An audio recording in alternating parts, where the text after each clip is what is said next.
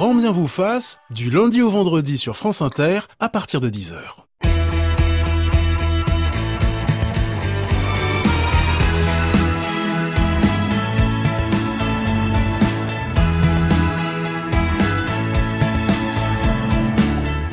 Bonjour à tous, soyez les bienvenus en direct ou en podcast. Mange du poisson, ça rend intelligent. Nous avons tous entendu cette phrase quand nous étions enfants. Et au-delà de cet adage populaire, il est vrai que l'alimentation est fondamentale pour qu'un cerveau déploie toutes ses qualités. Notre intelligence, notre humeur, notre comportement, nos capacités d'attention dépendent en grande partie de ce que nous mangeons. Et bien évidemment, le vieillissement cérébral repose également sur la qualité de notre assiette. Nous verrons ce matin quels sont les nutriments bénéfiques pour notre cerveau, quelle est l'assiette idéale pour nos neurones Quels sont les aliments qui contribuent à améliorer notre mémoire, notre concentration, à ralentir notre déclin cognitif? Et puis on se demandera dans quelle mesure l'alimentation ultra transformée ou les excès alimentaires deviennent délétères pour le fonctionnement de notre cerveau. Avec nous pour nous éclairer le professeur Irène Margaritis de l'ANSES, le docteur Jean-Marie Bourg et la docteure en neurosciences Bénédicte Saltin-Lassalle. Nos experts attendent toutes vos questions au 01 45 24 7000 sur l'appli France Inter et sur la page Facebook de Grand vous fasse. Avec nous également Aline Perraudin, directrice de Santé Magazine. Bonjour Baptiste Beaulieu. Bonjour Aline. Écrivain et médecin, vous nous racontez chaque semaine une médecine à visage humain dans votre chronique. Alors voilà. Oui, aujourd'hui on va parler monuments qui brûlent et histoire d'amour. À tout à l'heure. Bienvenue dans Grand bien vous fasse, la vie quotidienne mode d'emploi. France Inter. Grand bien vous fasse. Ali Rébi. Bonjour à nos invités. Bonjour professeur Irène Margaritis. Bonjour Ali. Vous êtes chef de l'unité de l'évaluation sur la nutrition et les risques nutritionnels à l'ANSES, l'Agence nationale de sécurité sanitaire. Bonjour Bénédicte Salton-Lassol. Bonjour Ali. Vous êtes docteur en neurosciences et rédactrice en chef adjointe du mensuel Cerveau et Psycho et vous publiez chez Pratt Éditions un livre très pédagogique, Assiette au top égale Cerveau heureux, les neurosciences décryptent notre alimentation. Bonjour docteur Jean-Marie Bourg. Bonjour Ali. Vous êtes chercheur et médecin et vous venez de publier chez Odile Jacob le programme pour bien nourrir votre cerveau. Alors, euh, Bénédicte Salton-Lassalle, si j'oublie le prénom de Baptiste Beaulieu à ma droite au cours de cette émission, ou si vous peinez à me suivre euh, tout au long de cette émission, hors pathologie, euh, on peut se dire que l'alimentation est peut-être responsable de ces troubles de l'attention et de la concentration.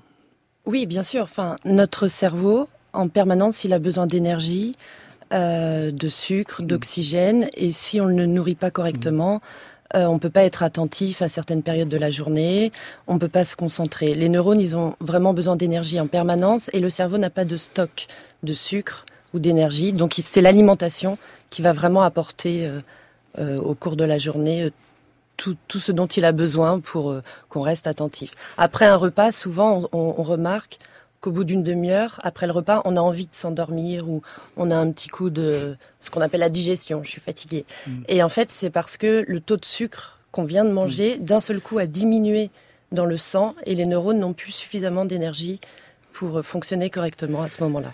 Jean-Marie Bourg, pourquoi est-il si important de bien nourrir notre cerveau? Alors, pour de, pour de multiples raisons, on vient de parler de l'énergie du cerveau. Je voudrais simplement vous donner un chiffre. C'est que le cerveau, euh, chez nous les adultes, c'est 2% du poids du corps, alors qu'il consomme 20% de l'oxygène respiré, alors qu'il utilise 20% de l'énergie alimentaire consommée.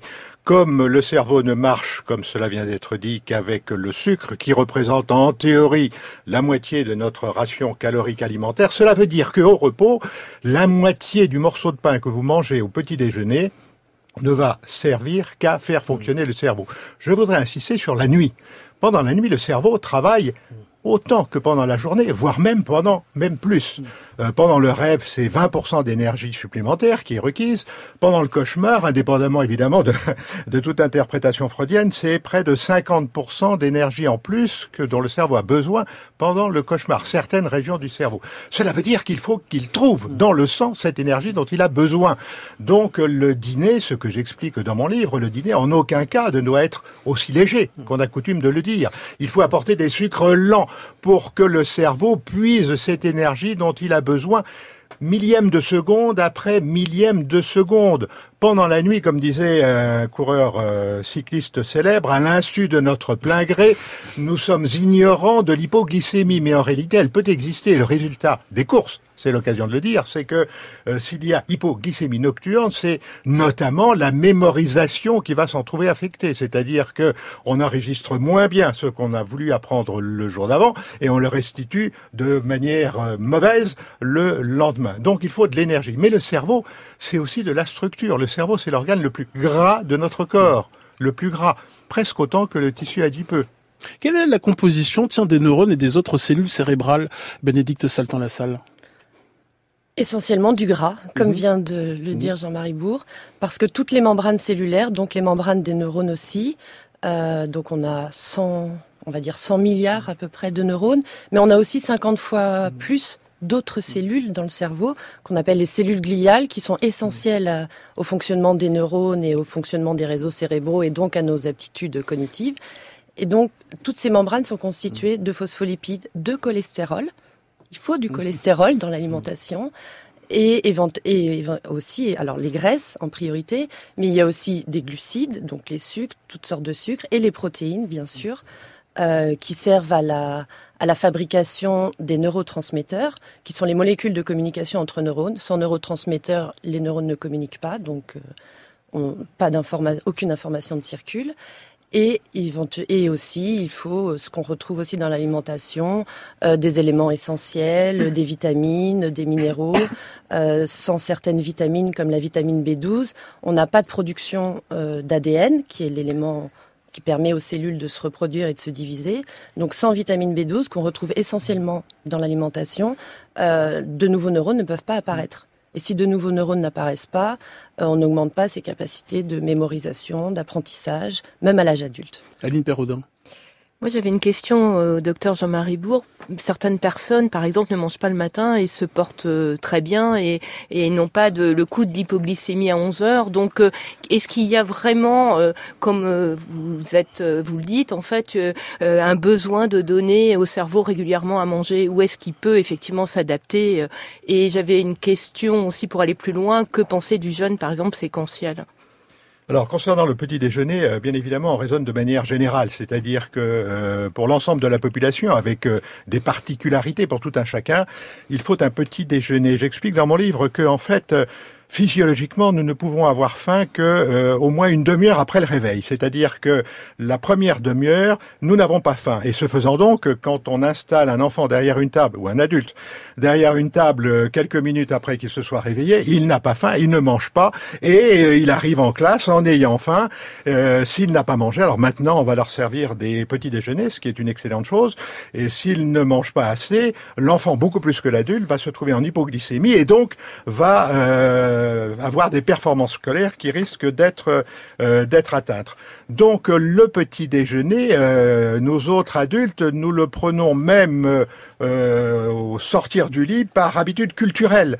Nous n'avons pas faim physiologiquement, mais culturellement, nous le prenons. En revanche, pour nos enfants ou dans d'autres pays du monde où les choses ont été bien étudiées, si le petit déjeuner n'est pas pris, il y a une, euh, un, un, appauvrissement des fonctions intellectuelles dans la journée. C'est pareil pour les adultes. Euh, si vous prenez un bon petit déjeuner, c'est-à-dire qui contient des sucres que l'on qualifie de lents, chez nous c'est le morceau de pain, vous aurez des performances intellectuelles qui seront augmentées de 5 à 15% à 11 heures. Et parmi ces performances intellectuelles sont particulièrement touchées la mémorisation, la mémorisation visuelle et le calcul arithmétique. Donc si vous êtes derrière une caisse et que vous n'avez pas pris un bon petit déjeuner, vous risquez de faire des erreurs, par exemple. Professeur, Donc il faut prendre un petit déjeuner. Professeur Irène Je n'ai pas Margaritis. répondu pour le jeûne, mais D'abord, on y reviendra tout à l'heure. je Professeur que- Irène Margaritis sur euh, le petit déjeuner. Sur le petit déjeuner et sur la question du dîner aussi, c'est-à-dire cette, euh, cette approche qui consiste à, à répartir les apports alimentaires, donc nutritionnels dans la journée. Enfin, il me semble que les choses sont pas aussi simples, euh, dans la mesure où ce qu'il ne faut pas oublier, euh, quand on dit effectivement le cerveau est très, euh, est très gourmand en, en énergie, euh, cette énergie est transportée euh, par, par le sang, mais elle, elle est transportée euh, en étant retirée aussi de ce qu'on a des stocks de ce qu'on appelle du glycogène, c'est-à-dire c'est du sucre dans une forme plus complexe, des sucres qui sont découpés pour devenir justement du sucre à disposition du cerveau, mais des muscles aussi, entre autres. Euh, donc c'est pas l'alimentation qui directement va amener euh, dans la minute, dans les minutes ou dans les heures euh, l'énergie nécessaire, mais tout dépend aussi de la de l'état nutritionnel dans lequel on se trouve. C'est-à-dire qu'un bilan énergétique se fait pas sur euh, sur le dernier repas, se fait se fait sur la journée, il peut même se faire aussi sur plusieurs journées, voire la semaine. Donc le, statut, l'état nutritionnel joue un rôle très très important. Et euh, sur la question du, dîner, l'idée selon laquelle un, dîner, un, dîner euh, euh, plutôt maigre poserait des problèmes durant la nuit, il n'y a pas de preuve et, et s'il n'y a pas de problème pendant la nuit, c'est aussi lié au fait que les stocks de glycogène ont suffisamment été euh, utiliser. non, à, abonder, c'est-à-dire alimenter dans la première partie de la journée, qui peut être le petit déjeuner, le déjeuner, qui peut être le déjeuner, c'est-à-dire globalement voilà, la, la, première partie de la journée. Et donc tout s'équilibre et s'équilibre aussi en fonction du mode de vie des, des, gens, de leur de leur activité physique dans la journée, leur activité intellectuelle dans la journée.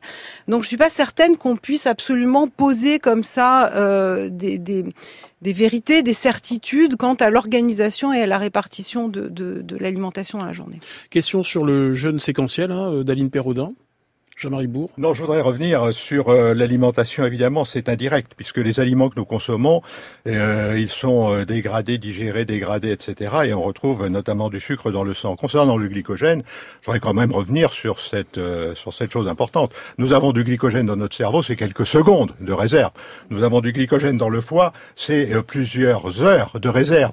Et ce n'est pas 15 heures, 20 heures, c'est quelques heures. Ce qui fait que le jeûne physiologique, c'est un jeûne qui dure environ 8 heures heures, 7 euh, à 8 heures. Au-delà de 7 heures, le cerveau et le foie aussi commencent à puiser, notamment pour les protéines, dans le stock qui n'en est pas un, c'est-à-dire le muscle. Et parmi les muscles, il y a le cœur. Donc, il, peut y avoir un affaiblissement du cœur. Alors, certes, il ne faut pas être psychorigide dans un sens, mais il ne faut pas l'être non plus dans l'autre sens. Il y a un effet direct de l'alimentation. C'est archi documenté, contrairement à ce qu'a dit Madame Margariti. C'est archi documenté que le mauvais état du sommeil a une influence sur un grand nombre de phénomènes de santé, c'est-à-dire la qualité de la vie cérébrale, mais aussi la vie d'une manière générale. Euh, pour ce qui est du, du glycogène musculaire et hépatique, euh, il, euh, il, il, peut apporter beaucoup d'énergie pendant plusieurs heures et même pendant une activité physique intense. Mmh. Donc c'est quand même c'est quand même important. donc simplement se dire que c'est pas le glycogène qui est disponible dans le cerveau. Hein. Je parlais bien du glycogène disponible dans le foie et, et dans le muscle. Euh, Jean-Marie Bourg, pour la clarté du débat, quels sont vos liens avec l'industrie agroalimentaire, vos conflits d'intérêts éventuels? Il n'y en a pas. Bon, vous n'avez pas présidé le centre d'information sur les charcuteries, euh, le comité scientifique du pain. Non, je sais pas. Non, je, vous non, je pose la question ah, pour la clarté du débat, monsieur. La si c'est tout à fait vrai, mais c'est il y a 23 ans. Alors vous voyez depuis le temps et ça a été euh, rapidement euh, arrêté. Et président du comité scientifique du comité national pour la promotion de l'œuf également. Là aussi, ça a une vingtaine d'années, 25 ans. Mais vous avez eu des liens avec Ah oui, j'ai eu des liens, mais c'est non, c'est pour la clarté. C'est pour la clarté du débat. Mais là, vous ressortez des vieux documents. C'est pour la clarté du débat, monsieur, monsieur Bourg, et pour. Ça n'ajoute rien à la clarté du débat, parce que c'est des choses très très anciennes qui sont. Si, si, Aline Perraudin. Bah en fait, euh, si c'est bien de donner. Surtout, je pense que vous êtes peut-être en retraite aujourd'hui, donc euh, mais c'est toujours intéressant d'avoir le parcours d'une personne. Allez, nous attendons toutes vos questions sur l'alimentation du cerveau au 01 45 24 7000 sur l'appli France Inter et sur la page Facebook de Grand Ma vous fasse. Alexia Rivière et Alexia Lacour m'ont aidé à préparer cette émission avec Nicolas Bove et c'est réalisé par Claire Destacant.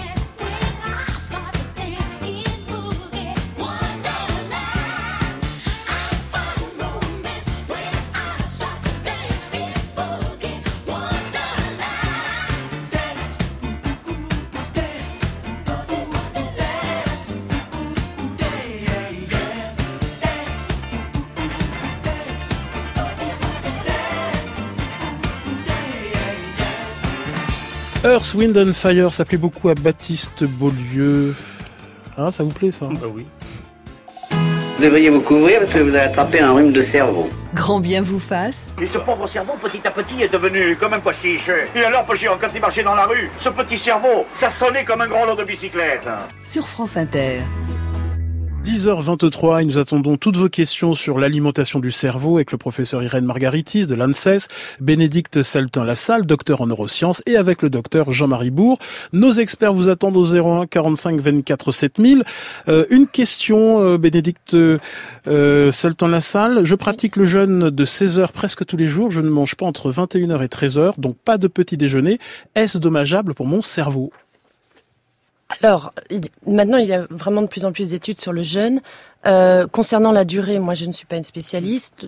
Combien de temps il faut jeûner? Qu'est-ce qu'un jeûne intermittent?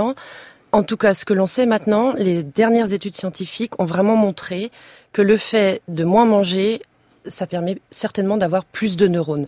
Parce que euh, la restriction alimentaire euh, favoriserait la, ce qu'on appelle la neurogénèse, l'apparition des nouveaux neurones dans le cerveau.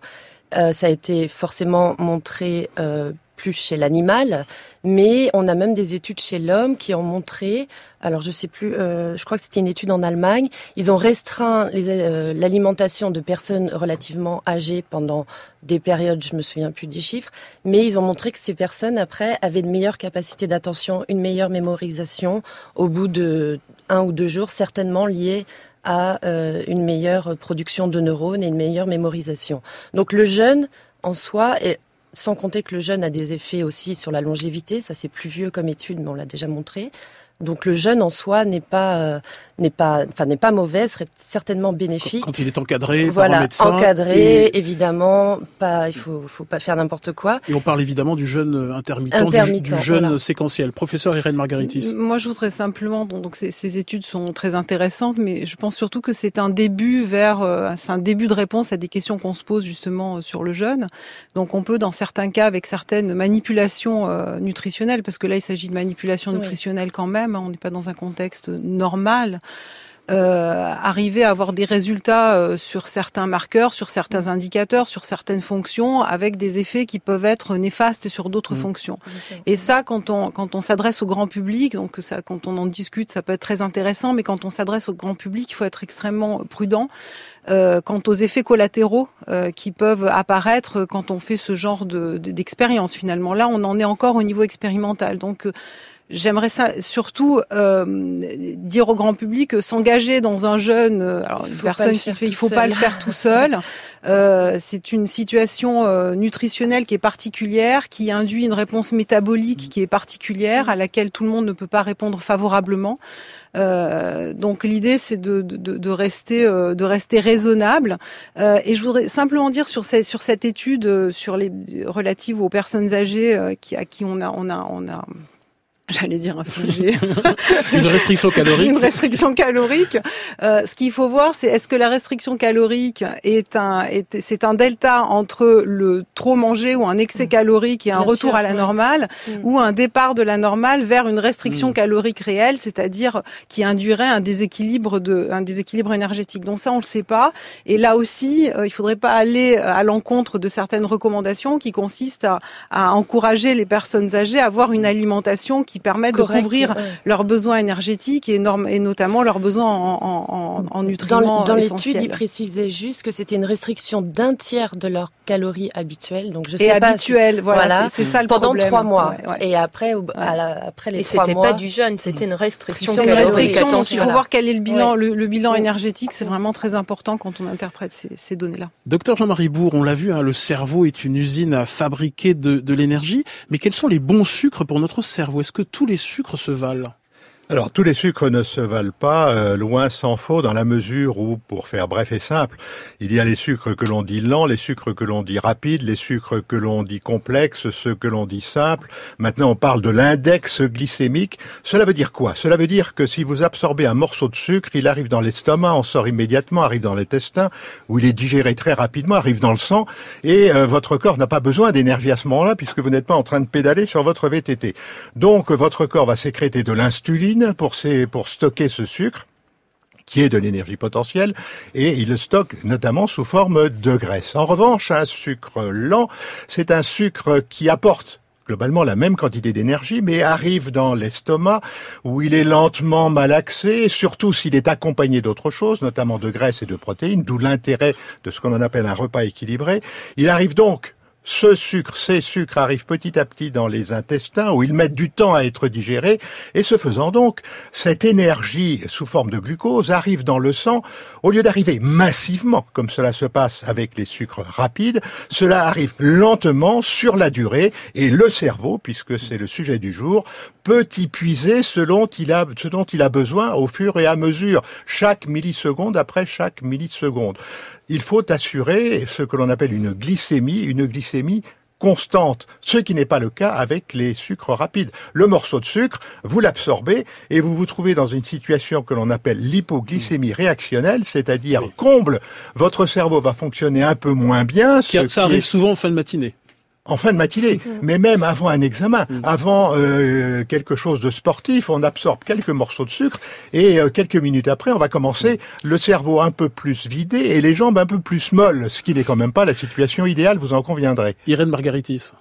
Oui, ça revient à l'idée selon laquelle on, on, mange à intervalles relativement réguliers et que cette période d'absence euh, alimentaire va permettre de faire des stocks qui vont libérer, euh, qui vont libérer cette énergie.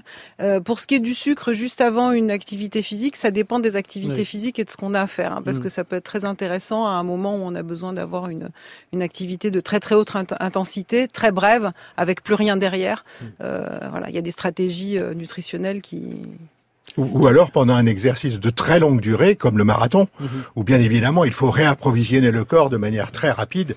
Et là, c'est tout à fait euh, recommandé. Euh, alors, oui, mais plus, plus étendu aussi. Alors le glucose ne suffit pas à fournir de l'énergie à notre cerveau, il faut du fer et de l'oxygène hein, pour brûler ce glucose, Bénédicte Salton-Lassalle. Oui, il faut de l'oxygène pour que le glucose soit consommé dans n'importe quelle cellule, y compris les neurones. Et l'oxygène est apporté euh, dans notre organisme, il rentre par les poumons, évidemment, et il passe dans le sang, dans les globules rouges, où là, il est lié au fer. D'où l'importance du fer. En fait, les anémies euh, en fer euh, sont, sont des causes euh, très importantes de, de, troubles psychiques, de retard de développement chez les femmes enceintes pour leurs petits. Parce que sans fer, l'oxygène n'est pas transporté, donc n'arrive jamais au cerveau. Et comme il faut absolument de l'oxygène pour brûler le sucre, il, faut que le fer soit apporté par l'alimentation. Et éventuellement, alors quand on parle de fer, on parle souvent de viande rouge, mais il n'y a pas que le les fer viandes. Héminique. Voilà, il n'y a pas que les viandes rouges. Quelles sont les bonnes sources de fer, euh, Irène Margaritis? Oh, Des bonnes sources de fer, il y en a beaucoup. Enfin, les légumineuses sont de bonnes sources de fer. Alors après, la question, c'est la question de l'absorption du fer, effectivement, et tout le débat sur le fer héminique et le fer non héminique. Non héminique, ça euh, veut dire qui provient des végétaux. Alors non héminique, oui, et héminique veut dire qui du sang, qui vient mhm. du sang. Euh, donc non héminique, c'est qui vient des végétaux, donc qui ne sont pas apportés par du sang animal.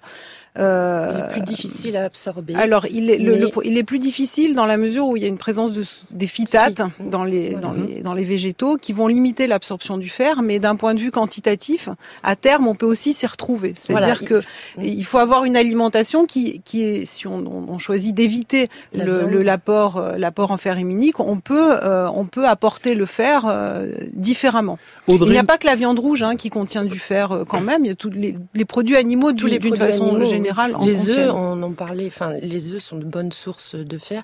Et, concernant les végétaux, ou enfin les, les légumineuses pour l'apport en fer, euh, je crois qu'on calcule à peu près. Il faut manger à peu près huit fois plus euh, de lentilles que de viande rouge, mais ce qui est, ce qui n'est pas une quantité énorme en fait. Mm. Euh, manger huit fois plus pour avoir la même quantité de fer absorbé au final. Mais Audrey nous demande, euh, je, veux, je voulais savoir si une alimentation végétarienne, végane ou végane peut avoir un impact sur le cerveau et son fonctionnement. Alors, si on fait référence aux apports qui sont des apports euh, qu'on a identifiés au début de l'émission comme étant importants avec la cible sur la cible cerveau et système nerveux, donc euh, donc plutôt certains acides gras. Euh, le PADHA qu'on va trouver dans le poisson, c'est du classique. Euh, D'autres acides gras aussi qu'on va trouver dans des dans des huiles végétales, c'est-à-dire des sources végétales de graisse. Euh, la vitamine B12 que l'on ne trouve que dans les produits d'origine animale. Donc si on est végétarien, ça va Si on Alors, mange des œufs, par voilà, exemple si, si on est végétarien, il n'y a pas de problème. Enfin, c'est assez facile hein, de suivre un régime végétarien sans être en situation de déficit euh, et encore moins de carence. Euh, dès lors que l'on va euh, consommer des produits d'origine animale, comme on l'a dit, des œufs, des produits laitiers. euh, du, poisson si on, on évite uniquement la viande. Euh, par contre, le, le, la- l'alimentation vé- Vegan. véga- végétalienne, vegan, en français, chose, hein, en français on dit végétalienne. Le végétalien, Et ouais. c'est Donc qui évite absolument, qui, évite absolument toutes les, les, les- les- tous les aliments d'origine animale. Là, la, la grande privation sera l'iode. Donc on n'a pas parlé de l'iode aussi, euh, qui joue un fonctionnement, qui, qui joue un rôle important indirect aussi sur le fonctionnement du cerveau, euh, mais aussi surtout de la vitamine B12 qui n'est absolument pas synthétisée par, par l'humain et qui ne trouve sa source que dans les produits d'origine animale. Donc dans ces cas-là, on le sait clairement, si on a une alimentation végétalienne, dans ce cas-là, il faut absolument apporter de la vitamine B12, soit par l'enrichissement des aliments, en optant pour des aliments enrichis en B12, ou par des compléments alimentaires. Il n'y a pas d'autre choix. Le point de vue du docteur Jean-Marie Bourg.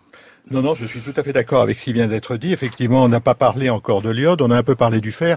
Euh, Je voudrais juste rajouter que euh, le déficit en fer, c'est en sorte une sorte de double peine, puisque non seulement il transporte l'oxygène, comme Bénédicte l'a dit, mais la machinerie qui fabrique l'énergie dans le cerveau, elle fonctionne avec le fer.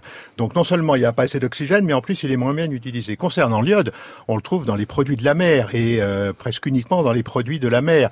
Dans le sel de mer, il n'y en a plus puisqu'il a été séché. Il Il, faut des sels iodés, rajouter. ouais. Ouais. Donc il faut acheter, il faut prendre du sel iodé. N'oubliez pas que le terme de crétin à l'origine Crétin était, des un- Alpes. était le crétin des Alpes chez nous, alors des Alpes suisses bien évidemment, puisque nous sommes très hexagonaux. mais euh, le terme de crétin à l'origine signait le déficit en iode pendant la grossesse. C'était d'ailleurs l'exemple spectaculaire que j'utilisais à une époque où on ne croyait pas à l'effet des aliments sur la construction et la fonction du cerveau. Euh, C'était l'exemple classique. Regardez le déficit en iode, ça l'a produit des crétins.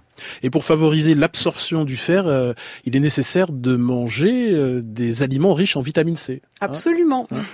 Alors pourquoi le cerveau a-t-il besoin euh, d'acides aminés Euh, les, acides aminés, ce sont les constituants des protéines. Alors il en existe 20 euh, et 8 sont essentiels car le corps ne peut pas les produire, docteur Jean-Marie Bourg. Oui, en fait, euh, nos protéines, euh, celles de tout notre corps, ce sont en fait de gigantesques trains formés de milliers de wagons. Et euh, il y a 20 types de wagons différents, comme vous l'avez dit, et parmi lesquels 8 sont essentiels. Essentiels, ça veut dire quoi? C'est comme les vitamines, c'est comme les minéraux et oligo-éléments, c'est comme les oméga 3, les graisses dont on n'a pas encore parlé. J'aimerais bien qu'on en parle, puisque c'est mon sujet de prédilection. Donc, essentiel, cela veut dire quoi? Ça veut dire que on en a impérativement besoin. Leur absence, c'est la maladie, voire la mort. On ne sait pas du tout les fabriquer ou presque pas. Donc, il faut les trouver dans l'alimentation. Donc, il nous faut ces acides aminés indispensables. Qui servent notamment à fabriquer des neurotransmetteurs. Voilà, c'est ce qui a été dit tout à l'heure par autres, ouais. Bénédicte. Alors, ils ont une, des rôles gigantesques au niveau de la fabrication des protéines, et Dieu sait s'il y en a dans le cerveau, euh, notamment euh, au niveau des membranes, la reconnaissance, les transferts, euh, les, et toutes sortes de, de, de mécanismes. Ils servent aussi pour certains à fabriquer, certains, pas tous, certains neurotransmetteurs qui sont les agents de transmission entre les neurones. Donc, dès l'instant que l'on ne consomme pas assez de certains de ces acides aminés indispensables, on peut avoir des connexions neuronales qui fonctionnent moins bien. Bénédicte Salton la salle. On les retrouve où euh, ces euh, acides aminés essentiels? Dans quels aliments? Dans les fromages, je crois, dans les légumes secs? J'ai Oui, bien lu par- votre livre. hein. Partout, dans les, Dans les, la les- viande, les, les, poissons. protéines, oui, Ouais. on en retrouve vraiment partout. Après, ce sont pas forcément les mêmes, mais comme euh, comme il y en a cuites essentielles, on les retrouve vraiment partout. Comment ça se passe quand on est euh, végétarien, tiens, avec euh, Irène Margaritis? Ah, c'est facile. On compose son assiette. Ouais. Euh, bon, d'une part, quand on est végétarien, ce qu'on a dit tout à l'heure, on, on- on consomme des produits d'origine animale. Donc, euh, Et dans l'œuf, le, blanc d'œuf a un Mm. profil d'acide aminé Mm. très très intéressant, euh, un, un des meilleurs, sinon le meilleur. Euh, et puis, par ailleurs, dans les légumineuses et les céréales, on trouve des acides aminés, si ce n'est que c'est pas les mêmes. Donc, l'idée, c'est de compléter légumineuses et céréales. Et quand on consomme les deux, euh, Haricots peut rouges et riz, euh, euh, semoule de blé dur Les et puis pois et pois chiches, chiches, euh, euh, voilà. voilà. Donc, et, et ça permet de rééquilibrer le- l'apport en acides aminés et de constituer un profil intéressant dans l'assiette et non plus un profil qui viendrait uniquement de l'aliment. Ce Bonjour. que faisaient toutes les alimentations Traditionnelles, traditionnelles, les absolument. grands plats traditionnels mélangent. Bonjour Anne, bienvenue, vous appelez de l'Orne. Oui, bonjour. Euh, j'ai 76 ans. On dirait pas votre voix, on dirait pas. Enfin, j'ai un gros déficit immunitaire, mais depuis des années. Et une nutritionniste, il y a une quarantaine d'années, m'a beaucoup aidée. Et en fait, j'ai appris, enfin, j'ai su ce qu'était la complémentation. Bon, j'ai à nouveau eu une grosse maladie et j'étais en train de mourir. On, on m'avait condamnée. Et la seule chose que je pouvais manger, c'était des œufs. Et je me suis bourrée d'œufs et puis de mandarines. Euh, bon, il faut vous dire que déjà, j'étais presque végétarienne. Je mangeais de temps en temps du jambon, mais c'est fini. Et je- donc, euh, voilà. Alors, par contre, je, quotidiennement, je prends de la spiruline. Mhm. Et en fait, euh, je suis surveillée tous les six mois. Je vais à l'hôpital pour des examens approfondis. Et ils sont toujours surpris parce qu'ils ont l'impression que je ne mange pas. Mais en fait, si. Et tout est bon. Un, un peu de manque de potassium parfois. et, et voilà. Et à 76 ans, ben, je vis avec mes maladies immunitaires et tout le monde est surpris.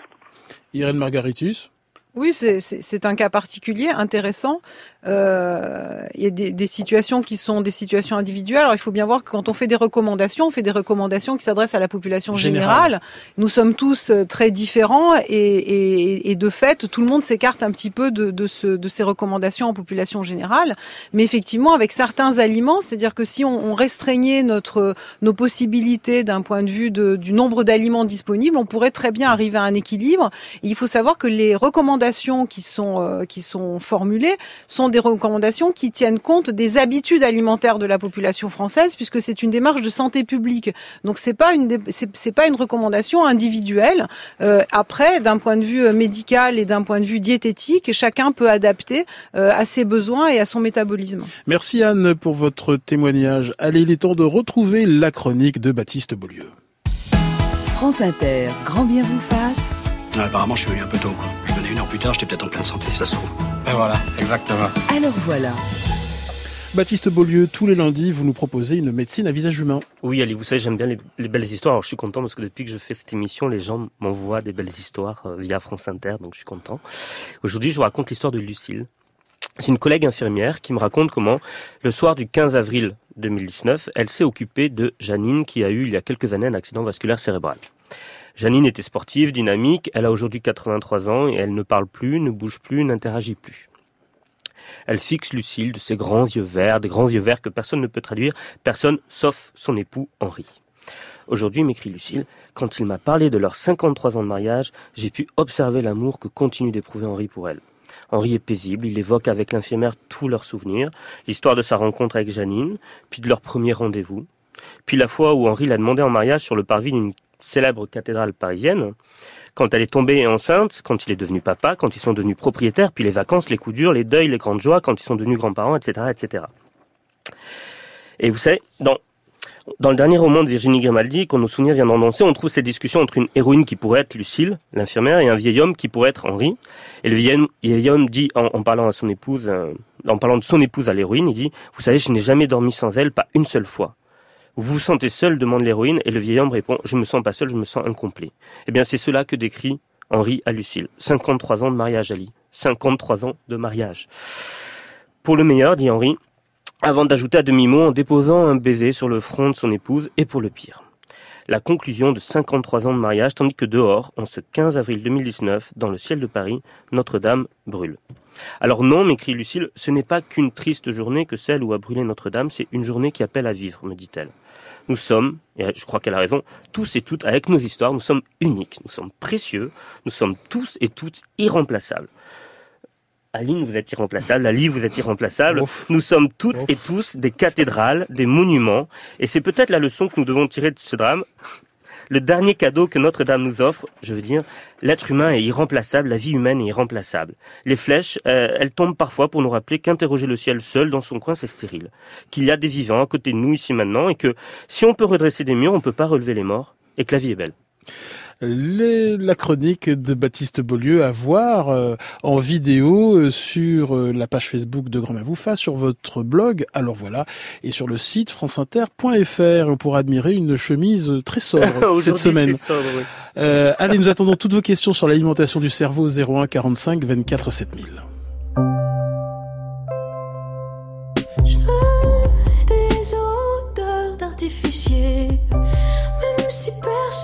se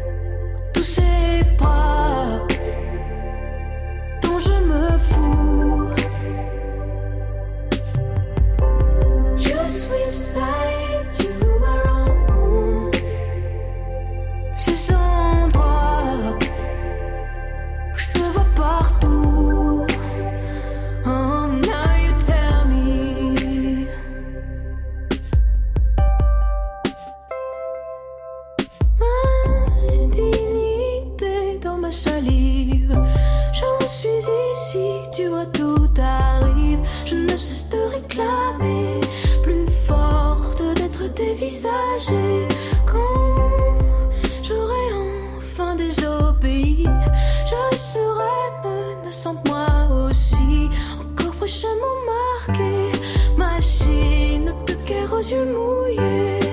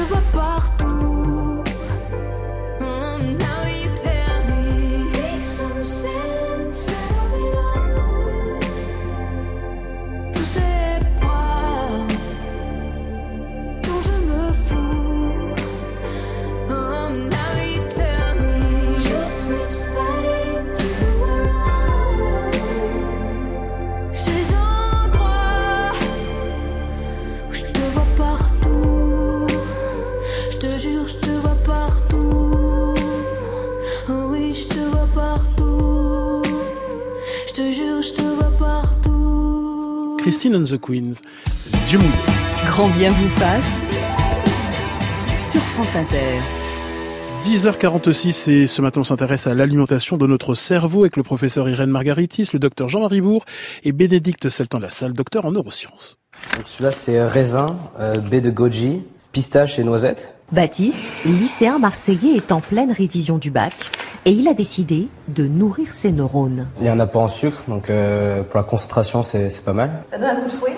Euh, un coup de fouet je sais pas, mais ça maintient euh, ouais un niveau d'énergie euh, pas mal euh, tout le long. Les pharmacies proposent ainsi de multiples compléments alimentaires pour améliorer la mémoire, donner de l'énergie ou éviter le stress. Le fait de prendre du magnésium, non seulement ça avait un énorme avantage sur le trac, sur le stress, sur une bonne qualité de sommeil, mais en plus ça avait un excellent fonctionnement sur les- la capacité de mémorisation. Extrait du JT de TF1 en juin 2017. Alors Aline Perraudin de Santé Magazine, faut-il prendre des compléments alimentaires pour améliorer ses capacités cognitives? Mais en fait, quand on regarde les, les, les, résultats, les conclusions de plusieurs études médicales, ben, ça va vraiment à l'encontre de l'image bénéfique coller aux compléments alimentaires. Des études ont prouvé que la prise quotidienne de multi de compléments avec des multivitamines sur le long terme n'apporte pas de bénéfices euh, euh, cognitifs, contrairement à ce que vante la publicité. Euh, quant aux oméga 3, par exemple, sous forme de compléments alimentaires, eux aussi sont décevants. Ils n'ont pas montré d'intérêt intérêt, alors que consommer régulièrement des poissons riches en oméga 3 est associé à une meilleure santé mentale. Donc on voit bien que euh, la, la, publicité euh, vante ces compléments, mais qu'il faut mieux avoir une alimentation équilibrée que de prendre des compléments alimentaires. D'autant, pardon, j'ajoute, qu'ils peuvent contenir du sucre, du sel, des additifs euh, pas très bons. Irène Margaritis de l'ANSES. Oui, le problème, c'est que l'approche avec les compléments alimentaires, c'est qu'on considère du coup qu'il n'est pas nécessaire de s'alimenter de façon diversifiée et équilibrée, ce qui est absolument suffisant. Euh, autre élément sur la question de l'énergie, de la concentration, euh, euh, il y a un élément, enfin un facteur qu'on oublie aussi de, mentionner, c'est le, c'est la sédentarité, l'activité physique. Alors c'est souvent un petit peu le parent pauvre de ce genre de discussion, parce que l'activité physique et la diminution des temps de sédentarité va avoir aussi un effet sur le métabolisme et par différents mécanismes va aussi avoir un effet sur la façon dont l'organisme va délivrer les sucres qui sont nécessaires au fonctionnement cérébral.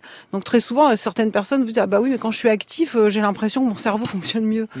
Euh, ça peut être le cas. Alak nous demande euh, que faut-il manger quand on a une très grande activité intellectuelle? Mon fils est en prépa, il travaille beaucoup de 8h à minuit. Qu'est-ce qu'on peut lui conseiller, euh, docteur Jean-Marie Bourg?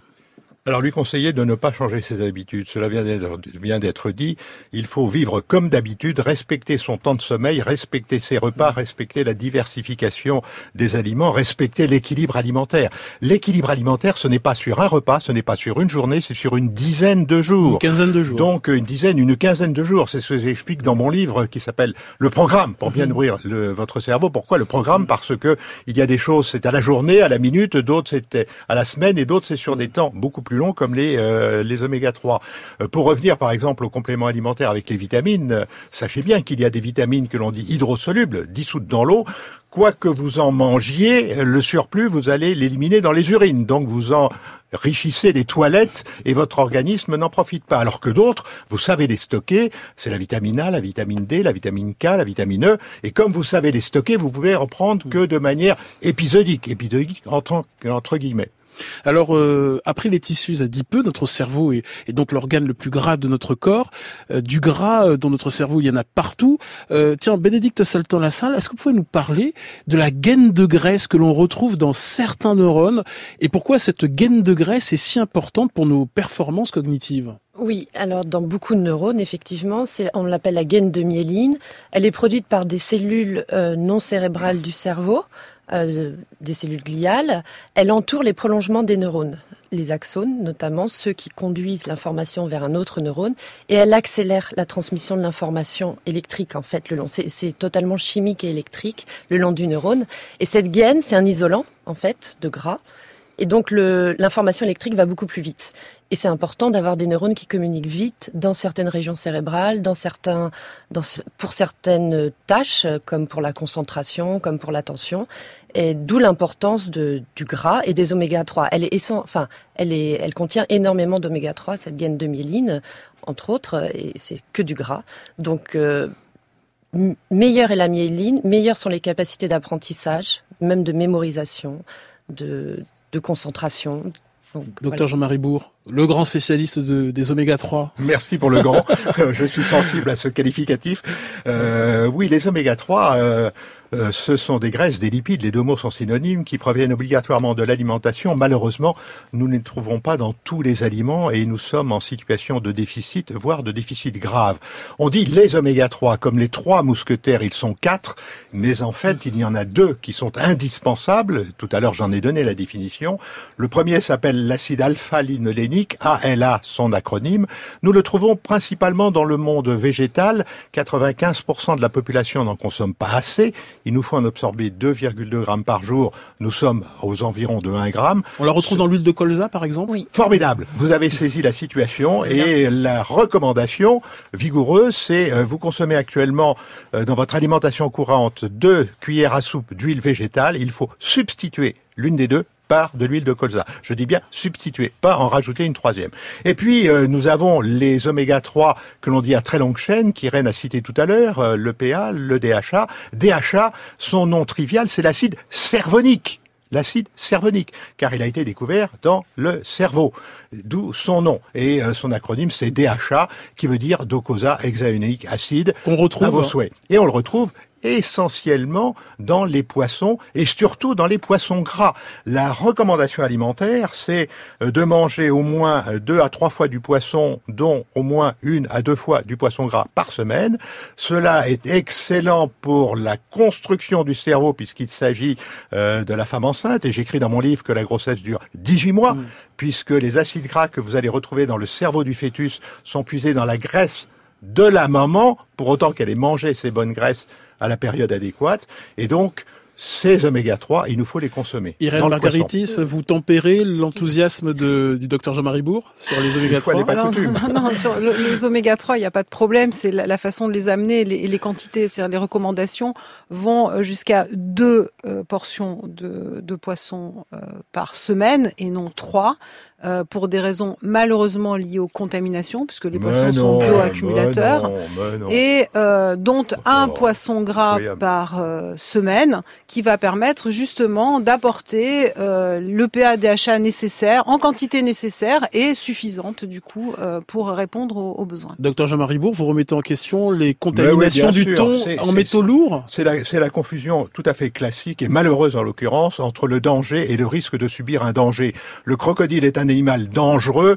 Bien évidemment, on ne va pas subir euh, ce risque crocodile, donc on ne va pas supprimer tous les crocodiles de la Terre, puisque aucun crocodile ne va venir nous manger. Le mercure est un est quelque chose d'extraordinairement dangereux. Le risque de le retrouver dans notre assiette de France hexagonale et même ultramarine, ultramarine, c'est-à-dire la Réunion, la Nouvelle-Calédonie, où les choses ont été euh, étudiées, ce risque est pratiquement nul. Vous créez un véritable danger en termes de déficit oméga 3, de déficit en vitamine B12, de déficit en iode, dès l'instant que vous proposez ces restrictions besogneuses en consommation de poissons. Irène Margaritis. Alors, euh, bon, je pense qu'il il est difficile de remettre en cause les calculs d'exposition euh, aux métaux lourds. Il ne s'agit pas seulement du seulement du, du mercure, d'autres métaux lourds euh, sont en cause et les, calculs d'exposition ont permis de montrer, malheureusement, euh, parce que nous on aurait bien aimé euh, pouvoir faire des recommandations qui puissent aller bien au-delà de 2, 3, voire 4 sur le plan alimentaire et nutritionnel, il n'y a aucun problème.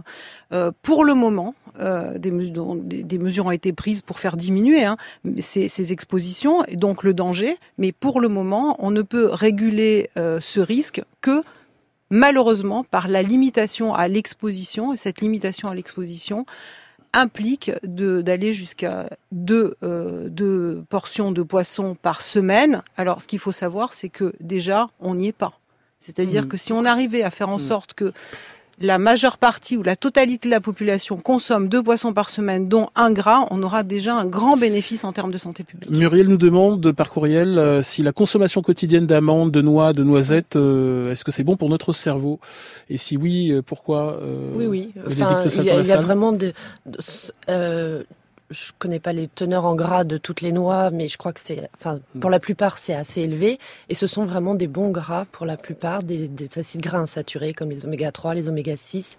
Donc euh, oui, ce sont des. Sachant, sachant que la noix, la noix, la noix de Grenoble, pas la noix de Pécan, elle apporte des oméga 3, qui est une exception dans tous ces aliments que vous venez de citer. Quels sont les fruits que vous recommandez? Est-ce qu'on peut recommander euh, les fruits rouges, par exemple, les framboises, les myrtilles? Est-ce que c'est bon pour notre cerveau? Euh, Irène Margaritis?